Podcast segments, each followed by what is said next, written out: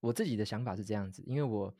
在做这件事情的时候，我看的是比较像一个我创造的是一个 legacy，就是可以传承下去的东西。我 day one 我想要做这件事情的时候，我其实是想要传递阅读的美好嘛。我想要透过某一个形象，让很多人知道说阅读是可以真的改变生命的，怎么改变，然后可以改变自己这样。所以我觉得我想要传递的是一个很坚定这样的信念。早安，你好，我是早安杰森。欢迎收听一个创作者的创业笔记。今天是九十九集哦。那我邀请到了一个我自己非常喜欢，也算是节目开播以来最重量级的一个来宾。他是阅读前哨站跟下一本读什么背后的藏镜人瓦基。他最近也出了一本新书，叫做《只工作不上班的自主人生》。我个人看过两遍，我觉得非常的精彩。如果你对创作者生涯感兴趣的话，我认为这是一本必读的书籍。那我今天呢，跟瓦基聊了很多关于创作相关的问题，所以如果你想要知道一个职业等级的创作者，他有哪一些心法，有哪些方法的话呢，这一集请千万不要错过啦。Hello，杰森好，然后还有各位听众朋友，大家好，我是瓦基。就是很多人其实他会把读书心得当做自媒体的主题，但是我自己的想法啦，是我觉得这个主题是相对。嗯，这么讲，第一次它竞争很多，然后第二是它没有一个门槛，就是所有人都可以做。所以当初你是怎么决定要把这个件事当你的主题？然后你有想过要做其他的东西吗？我当初在做读书心得这个主题的时候啊，其实我一开始我还没有很明确的方向，说我想要做什么。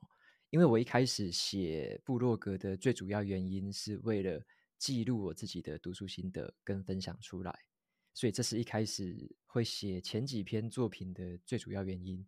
对，因为我以前没有写作经验，所以我也没有想要经营自媒体什么，那时候还没有这种想法。所以我一开始在做分享文章这件事情，真的就是从读书心得这件事情出发。然后接下来呢，是因为写着写着，然后开始我再去思考，我就。我边写，然后就边读一些商业管理的书，像是那个呃一个人的获利模式，例如这种。那也有读到一些关于怎么样，有一些像是那种怎么写作吧，或怎么样创作的那些书。那从这些书里面，我就开始才去认真思考，如果我想要把这件事情做长做久，甚至是我自己能够做，例如说那时候已经有那种名词叫做个人品牌，或者说自媒体。那个时候好像两三四年前吧，就有这样子的名词了。那听到这个东西，我就开始去研究一下，这个到底是怎么一回事？呃，有点像是你个人可以发挥影响力，就是你可能会创作一些对别人有帮助的东西或内容，然后呢，透过内容传播的方式，让其他人受到帮助，然后进一步的带回这个获利，所以就是一个很正向的循环。那我就渐渐理解说，好，这好像是一个蛮有趣的商业模式，也是一个算是一个小型的事业吧，对我们个人而言，对，所以我就觉得那时候我就在思考，如果我要做这件事情，要做的可长可久，我可不可以开始架像是部落格，或是经营粉砖，我就开始想这些东西。那接下来当然我会去研究到说，很多人会讲说，你如果要做一个这样子的频道啊，这样子的一个部落格。你可能要有一个主题嘛，利基好像是中文，好像叫利基嘛。然后我就去思考说，那我自己的利基会是什么？那时候我就用一个方式去拆解，因为利基有一个点是说，有没有什么东西是市场上面还没有，然后你想要的，或者是市场上面大家做的还不够好，或者说你还不满意，你想要对它进行改善的，这个东西也是一种利基，就是你找不到，但是你想要。所以我就觉得，既然我那时候还没有什么商业头脑，我就去思考说，有没有什么东西是我很想要，我自己很想要看到，但是却还没有在这个市场上、市面上发生的东西。对，那我就整理了一下，我发现其实是读书心得这件事情。对，像刚刚杰森你有讲到说，嗯，很多人在做嘛，没有错，超级多人在做的，甚至呃，国外啊、国内都超级多人在做。那我就去思考。可是，当我真的要找书的时候，我会从谁的身上去挖宝？我会跟谁看？说他的推荐的书是什么？我发现好像没有诶，就是太分散了，就是太资源来源太太杂太多，而且呢，我比较没有那种主题的聚焦性。如果我想要特别找商管的，我该找谁呢？或者说，国内有没有专门在分享这样子的内容的？我就发现很难找到。即使有，他的部落格体验或他的粉砖体验，可能也不是我喜欢的。因为我自己喜欢的是单纯的看文章嘛，然后我不喜欢看广告，那我也不喜欢看花花绿绿的版面，所以我就喜欢说比较呃好的阅读体验。因此呢，我就觉得这个东西是我想要的，可是我一直找不到，然后我也找不到人，他是做很久，可能数十年来就是数十年如一日持续的分享，持续的这个跟大家推荐不同的种类的书籍，我也找不到。那甚至是我找到有一些可能做了一段时间的，他可能是有点像，可能刚出社会吧，可能十几二十岁，但是他分享的内容会比较对我来说会比较浅一点，就是我自己没有被打到痒处。如果是讲职场书的话，因为如果你又缺乏职场经验，那你会知道说那样的内容它没办法带给你太多的收获，或者说没有办法给我任何的新的启发。所以我觉得说综合这些东西来看，好像我找不到我想要的。嗯、如果没有的话，那是不是我就自己去把它创造出来？所以我一开始找的利基，最重要的就是这个点，就是我想要成为那一个我刚刚所说那个综合描述出来的那个形象。我本身就喜欢做这件事情，我也喜欢分享，我也喜欢把自己学到的写下来，然后在内化之后，就等于说写的笔记跟分享文章的过程会让我自己变好嘛。所以我本身就喜欢这件事情。即使不付我钱，我也会做。所以我觉得，光是这样子的一个起心动念，跟我看待这件事情的角度，我做这件事情就可以做很久，十年、二十年，基本上不是问题。那我就认为说，我综合了那一些自媒体的经营，发现你要做的够长久、够有热情，这个初衷要一直走下去，这也是很重要的一环嘛。所以我就发现说，那既然读书笔记对我来说是一件这样子的事情，那它其实是一个很好的利基。我可以从这边去扎根，然后呢，用这样子一个模式去打造我想要看到的那个样子，然后渐渐的成为我自己理想中想要成为那样子的人，这样，嗯，所以说这个大概就是我选读书笔记当主题的一个主要原因。当然也有讲到，就是说，啊、其实很多人在做读书心得，但是你觉得没有找到心目中达到你心目中标准的这样的自媒体，那。我觉得就可以带到我的下一题，因为 James Clear 他就有讲过说，他说有很多主题，你可能觉得大家都写过了，但其实他觉得每一个主题都还有这个 improve 的空间，就是其实都可以再做得更好。那其实这个就是一个思考利基的方式，因为大部分人都想说，我要挑一个我没有什么人在做的才会是真正的蓝海，但其实你把一个嗯，就是不效率的市场做的。比较有效率，其实这也是一种市场的方式。那在你的这个书里面就有提到，就是你最开始经营的时候，其实你的 role model 之一就是 James Clear 嘛。那我想问一下，还有其他人在这个过程中启发到你吗？嗯，我分享几个人好了，就是像 James Clear，我是因为他的像 IG 跟他的电子报认识他的。然后呢，嗯、再来还有呃 Tim Ferriss 也算是对我启发蛮大的一个人。那 Tim Ferriss 主要他做的是 Podcast 的访谈嘛，那也有电子报，所以我是从他身上，还有从他那一本叫做好像是 Four Hour Workday，对，Four Hour Weekday 还是我忘记那个书名，一周工作四小时，哦，对，一周工作四小时，对，从那本很久了，对，给我好多启发这样子，嗯，然后我从他身上大概是学到，呃，像是 Podcast 的一个那个种子吧，就是在。听他的 podcast 的时候，会有那个种子埋下去，就是、欸。但他有这个他的访谈都好长，对对对，他的访谈应该是超级长，好像两个小时以上的那种。对，对嗯，会有点阻力，有点阻力哈。我我也是，就是不想点开，所以一定要有一个很长的时间。比如说，我知道我接下来要。可能两小时要搭车或什么，我就会觉得好，那我来听一下 Tim Ferriss 的访谈。不然平常你想说哇，这个太长了，一开始就不知道什么段能结束。而且要很挑作者啊，就是很挑访谈者，就是一定要很有兴趣的，不然可能听不下去这样。嗯，一定要认识，至少你的名字要看过。对对对，然后再来下一个分享的人哈，嗯、呃，是叫做 Gary V 吧？OK，Gary V。对，那我看他是因为他好像在社群上面其实也算是一个始祖级的人物吧，所以从 Gary V 那边我也看过他的书，也看过他的频道，然后看过他一些呃蛮经典的访谈。然后从他那边，我基本上从他身上学到的算是一个观念或者说一个概念吧。第一个观念是要做的够长够久，就最简最基本的就是够长够久。然后第二个观念是你要给出去的比你获得的还多，就是你要先给，然后要给的多，你才有可能获得。对，所以我觉得这两个观念算是，呃，透过他的传递，让我更清楚这是怎么一回事。那后面我其实很少看他的，但是我觉得他前面给我埋下这两个很好的种子，是对我帮助很大的。嗯嗯，风格感太强烈了，他风格很强烈，对对对，就是呃比较像那种喊话型的，或者是那种很很激励型的那种。但其实。我是觉得应该是说这种类型的传播力比较好，但其实它也有一些比较长的访谈，它其实就不是那种调调，然后也会讲出很多很有深度的内容，只是因为那些比较骂人的，大家比较喜欢看，所以传播力很好。然后另外书本的方面，我就看那个 Ryan Holiday 啊，OK，对对，Ryan Holiday，那他本身就超爱看书，超爱分享的，对。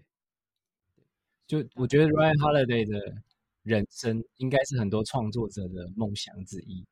就是埋在书堆里，然后啊、呃，可能一两年就推一个卖的很好的一个作品，然后也不用一直去，好像要一直拍 YouTube 啊，或者是干嘛的。对啊，他自己有他一套蛮有趣的经营理念呢、啊，在好像他他住在 Austin 吧，德州那边，对，还还蛮不错的，就是很 chill 感觉。他他家就像一个图书馆一样啊，你有看过他 他家吗？就有啊，三两三层，然后全全部都是书柜。对对，所以大概是这几。中文世界的有吗？中文世界，如果说是当时的话，好了，当时的话是其实很少，因为我自己喜欢的资讯来源是以欧美为主。对，所以像我看电影啊，我看剧啊，甚至看这种呃产业型的文章之类的。大部分我都是直接读国外的，所以我在做这些事情前一阵子，其实很少接触国内的创作者们，是后来渐渐的才越来越认识到不同的创作者，才转回来看到国内有不同的创作者用不同的方式在做事情。你在写这些心得的初期啦，一定是比较没有什么人看到，比较没有回馈的时候。那那时候你有用什么策略来提高自己的曝光度吗？我当时的话，其实在。二零一九年那时候，好像大家都说部落格已死嘛，就是 部落格已经已经式微了。然后就是社群媒体，尤其是 FB 啊、IG，那个时候正红。所以我那时候就思考的是，嗯，怎么样？因为因为我的主要的基地、主要的核心是在部落格上面嘛。那怎么样以这个部落格为核心，透过社群媒体当做一个辅助，让这个东西可以传播出去？那所以，我把社群媒体当做是一个很主要的辅助的手段。所以那时候我的做法是举书籍来当例子好了，因为书籍本身也是一个比较算是我觉得算是比较小众的主题啦。但是即使在小众的主题，它都会有所谓的一些社群嘛，就是不同的书籍可能会有一些爱书人的社团啊，像是阅读人，那时候就是台台湾很大的一个社团嘛。阅读人啊，或者说其他的一些小型的上万人的，甚至数千人的社团，那我就找里面几个。其实我自己已经有在逛那些社团，我就开始逛一逛，然后觉得诶，有哪几个社团大家发的文，我觉得是比较有有意思的，然后呢也互动很高的，我就找那几个社团。开始呢，我就像我是每个礼拜写一篇读书心得嘛，我就在那个社团上面每个礼拜就持续的发文，就同样的那个同样一本书。在不同的社团就去贴文，然后呢，偶尔我也会看一下那个读者朋友们有什么样的问题，可能在社团里面会有一些提问嘛，一些讨论，那我就参加。然后有读者问说：“诶，什么样最推荐的理财书是什么？”然后我就跟着回答，反正就有点像是当做社群的一份子，然后偶尔在上面逛一逛，去回答，然后固定的去发表我的读书心得这样子。你是以自己的 FB 进去吗？还是你是以粉丝团的角色进去？呃，我我一开始在逛的时候是先用个人的，还没有回话还没有发文的时候。那我后来渐渐的确定说，好，那我要有一个阅读前哨站的粉砖身份，我就开始用粉砖身份加入，用粉砖的身份去发文跟互动。那这我突然想到一个问题，因为这个也是蛮多要进自媒体人会遇到的，就是他会觉得，因为你像你是阅读前哨站，然后底下的瓦基，那有些人会觉得我应该要瓦基里面的阅读前哨站，你觉得这个有哪一个比较好吗？这个问题我觉得很好，因为我那时候也蛮挣扎的，就是我刚开始取这个名字，呃，取阅读前哨站这个名字，跟我要不要用我自己的名字当做粉砖名称，其实我犹豫了非常久。那时候我就做一些研究，就看到那个时候其实已经有个人品牌这个名词了啦。然后你也会看到很多人的粉专是直接用自己的名字，那有些人是用品牌的名字，我就去两相比较，去思考说。嗯、呃，对于我而言，我要做的是什么样的事情？我自己的想法是这样子，因为我在做这件事情的时候，我看的是比较像一个，我创造的是一个 legacy，就是可以传承下去的东西。我 day one 我想要做这件事情的时候，我其实是想要传递阅读的美好嘛，我想要透过某一个形象，让很多人知道说阅读是可以真的改变生命的，怎么改变，然后可以改变自己这样。所以我觉得我想要传递的是一个很坚定这样的信念。所以我原本想要取名字叫做什么瓦基的阅读笔记啊，或者是什么瓦基的叉叉笔记之类的。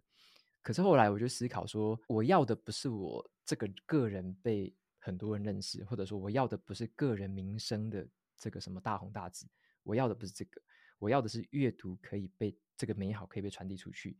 那当我很想很清楚之后，我就会去思考到更远。假设三四十年后，嗯，这个东西要传承下去。它以什么样的名字被人家记住，或者说以什么样的形象被记住？那我就思考说，嗯，我想要把我的名字从这个品牌名称里面去掉。我把它分成两件事啊。品牌名称是品牌名称，它是一个形象，它之后可能过了十几二十年后，它是会，它会是一个很具体的形象在那边。但是我希望那是一个，呃，不一定有我个人色彩的，就不一定。那所以说，我就把品牌名称。跟我的后呃，甚至后面 Podcast 的名称完全都是个跟我个人抽离开来的，对，它就是在传递呃书本本身内容的这个这个美好这样子，对，所以我就用这个策略去思考，所以我就没有把我的名字放在这些品牌里面，这样很不错的一个角度，我好像没有这样想过，我没办法想那么远的事情，竟然可以想到要把它变成一个 legacy，那真的是。好，那你长期这样子定期产出读书心得，就是你的笔记法应该就是已经有换过很多套，就是你会发现怎么样怎么样最好用。那你有没有觉得是什么方法或者思维？就是你尝试之后，你觉得哇，这个太重了，就是我以后可能都会一直用它。我后来发现方法有很多种嘛，或者说步骤有很多种。但是我最后用比较常用，或者说比较常想的是一个心态的建立。像我大概有几个心态，例如说，第一种是用一个朋友的角度，朋友的心态。朋友的心态就是说，我写这个内容是单纯跟我的平辈分享，就是跟我可能加减五岁的人去分享这种感觉，就是跟我的朋友分享。那另外一个角度，我会从比较像是上司或者说过来人的角度去分享。那分享的就比较像是，嗯、我曾经走过的，我曾经看过的、经验过的东西，所以这个是从过来人的角度去分享的。那那种角度会比较有点像是在说教，或者说比较在说条理，但是那个就是少数会用这样子的角度去写。那第三个角度我会用的是比较像是一个学生吧，或者说一个初学者的角度，就是我看一些我比较陌生的主题。例如说，可能社会啊、一些科学啊、历史的，这个对我来说，我就是属于一个很初学者，或者说我就是一个学生的角度嘛。所以像写这一些，我就会用比较那种比较稚嫩的眼光吧，去去学说，诶，我又新学到了什么，我又新看到了什么，那什么东西让我觉得很惊喜，这样子。所以我大概后来我就用这三个心态在写作，所以无论是写什么样的内容，我就会去思考一下。我这篇内容大概是要用哪一个角度去写，然后用那个角度，呃，走进去之后，你去写的话，会比较有那一个角色带入的感觉。对，所以我自己的呃方式是，后来我会比较喜欢用的是切换不同心态去写一篇作品，这样。这也太棒了吧！我觉得这个真的这超棒，这对创作者超有用的，就是你要开始任何一个作品之前，你就可以先用这三个 filter，就想说我这个切入的角度是哪一个角色。那其实就像你说的，如果用初学者的角度，其实就会让很多人敢开始写某些东西，因为很多人都觉得他要用上司的角度来写作品。别人才会才才能看，就是他要是一个专家。但是如果你能从初学者的角度去写作品，就代表任何你新学到的东西，其实你都可以把它画成作品。那这是你自己研发出来的吗？还是你从哪里慢慢吸收来？好像没有特别听到哪个地方有特别讲这个，就自己在写的过程，嗯、应该应该说这么讲好了。我在写的过程，其实也常常会遇到。这种瓶颈，尤其在一开始写的时候，就像你说的，我一开始会很想要用一个这个专家的身份，我会想要用一个很懂的人去写这个东西。但我后来渐渐的发现，哎，不行啊！我如果每一篇都想要用专家的身份去写，那对我来说是一个很大的阻力，而且我写出来也会觉得有一点点不踏实吧，因为我们又不是每个人生下来就是专家，或者说我懂的也没有说。真的真的这么多，我还是一个一直在吸收资讯的、吸收知识的一个角度嘛。所以后来我发现，嗯，我我其实有分比例啦。大概后来我发现，我把大概七成的比例、六七成的比例转成是学生或者说初学者的话，其实这样子会让我的创作过程变得呃更顺利、更更简单。然后我可能留两成的时间，可能是用比较朋友啊，两三成的时间用朋友的角度去分享。那最后可能少数的部分才试着用这种比较专家的角度，那一层的文章可能是用比较专家的角度去写某一个我已经很深入了解、已经很透彻的主题，才用比较嗯、呃、过来人的角度去写。对，所以我觉得大概是分配比例的话，这样是一个蛮好拿捏的一个方式。真的，我觉得这太棒了，这个值得笔记下来一百遍。那如果啊，瓦基你自己，这其实我每一个访问的人都问过，就是如果你有机会穿越时空，就是遇见。准备要开始经营的阅读前哨站，你会提醒他哪一些事情？我觉得我会提醒他的是，嗯，像像我一开始的时候啊，我其实就是满脑子空白嘛，因为我第一次接触这东西，所以等于是从头开始学。那如果说我现在有机会，我回去告诉他，诶，你这个空白的这张纸，你可以怎么做的话。那其实我觉得，嗯，会是我我那时候其实，在学的时候，有点像是都是在 Google，我常常在 Google，一直有问题就关键字就 Google Google，所以我好像花了很多时间在撞墙，嗯，然后在摸索这样子。对，那如果说能够让他比较快的可以上手的话，其实我会比较建议过去的我可以去找，例如说相关种类的书籍，关于这种特别是自媒体经营，或特别是这种创作者。角呃身份创作者角度的这种书去读，我那时候其实很少，一开始的时候很少读这种书。我那时候还没有想说，我想要做的是自媒体这件事情，我只是有一个很很粗浅的概念，所以都用网络啊，然后用这个社群平台到处找东西，到处找东西。那后来才渐渐的浓缩，发现哦，原来这个也是一门学问。然后也有很多人曾经分享过，也有很多人透过书本的方式，已经把它集合成一个。有步骤的、有方法、有策略的东西，让我们去遵循。所以我当然会很希望可以早一点看到那一些比较有条理、有步骤的书籍，可以让我省下、嗯、省下蛮多的冤枉时间呐、啊。对，那我觉得这非常适合带到下一题，因为下一题就是说，如果你有一个非常要好的朋友，他就是对这样创作者的生涯有兴趣，你会送他哪一本书？这本的话，我把它念出来好了，叫做《普通人的财富自由之道》。对，那中文书名我觉得真的是非常烂。那我 我喜欢他的，我喜欢他的英文书名，英文书名叫做《The Common Path to Uncommon Success》，就是通往不平凡成功的平凡之路。这本书好像作者是一个 Podcaster，然后算是一个日更型的 Podcaster。那他找到了某一个利基，所以在这个利基上，他花了很多努力跟很多的方法去把他的 Podcast 频道做得有模有样，然后又有更多的商业模式。那像他这本书里面就有点像是，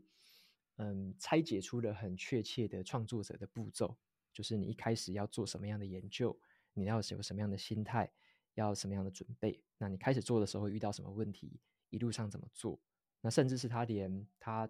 做到越来越有规模之后，他怎么样拓展他的团队？怎么样在做后面的这个商业模式的经营？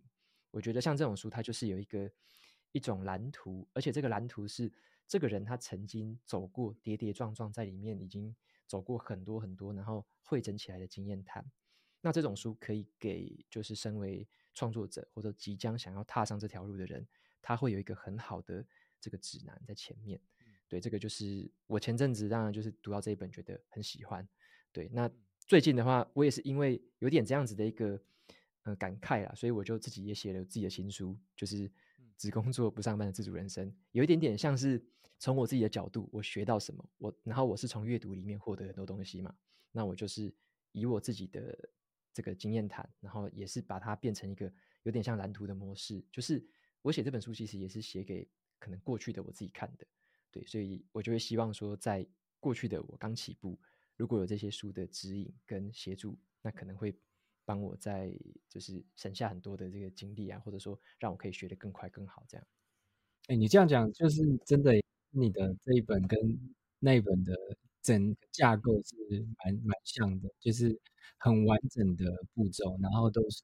里面谈了很多实际个人的故事，是怎么去突破这些难关的。那本我也很喜欢，然后你你其实，在你的 podcast 其实也有讲这本，对不对？因为我记得我好像在买这本书之前，就是先听了 你的介绍，我觉得哇，好，太值得买了。如果如果没有听介绍，一定不会买这个书。这个书名真的是取得太奇怪 了，可能他想要吸引到更大众一点的人了。我觉得他会吸引到错的人，就像那个。Naval 那本也翻得超奇怪哦，那个书名也完全不吸引人。对对啊，那时候看到中文书名，想这个什么长辈图上面的，对啊的字，你应该直接忽略那个书名。有没有什么自媒体人很爱做，但你其实不喜欢的事情，就是要你去 diss 一下其他的自媒体人？嗯，这么说好了，我觉得大家做的任何事都有它的意义跟它的效果啦。那我自己这么说好了，我也不是说不喜欢呐，是我不热衷于。我记得经营自媒体好像也有一些，例如说社群啊一些方法，然后大家会研究一些关于什么贴文的曝光跟触及，然后贴文的格式啊，然后贴演算法的机制之类的，那会讨论或者去分享，还是去做很多的破解嘛之类的。但那我自己是很少了，就是说我很少去特别关注这种什么演算法啊，或者是怎么样提高流量或提高曝光度之类的，我很少去看这个，或者说很少去做这方面的东西。也不是说也不是说这个东西不好，而是它有它的成效，它有它的效果。只是我觉得我自己创作的重心没有特别放在上面。对，我喜欢的是，呃，我创作内容的本身。然后，因为我其实讲到一开始那个利基嘛，你会发现。我创作的对象，我要满足的，我想要达成的，其实是我自己的那个期望。我的最，我的一号使用者就是我自己，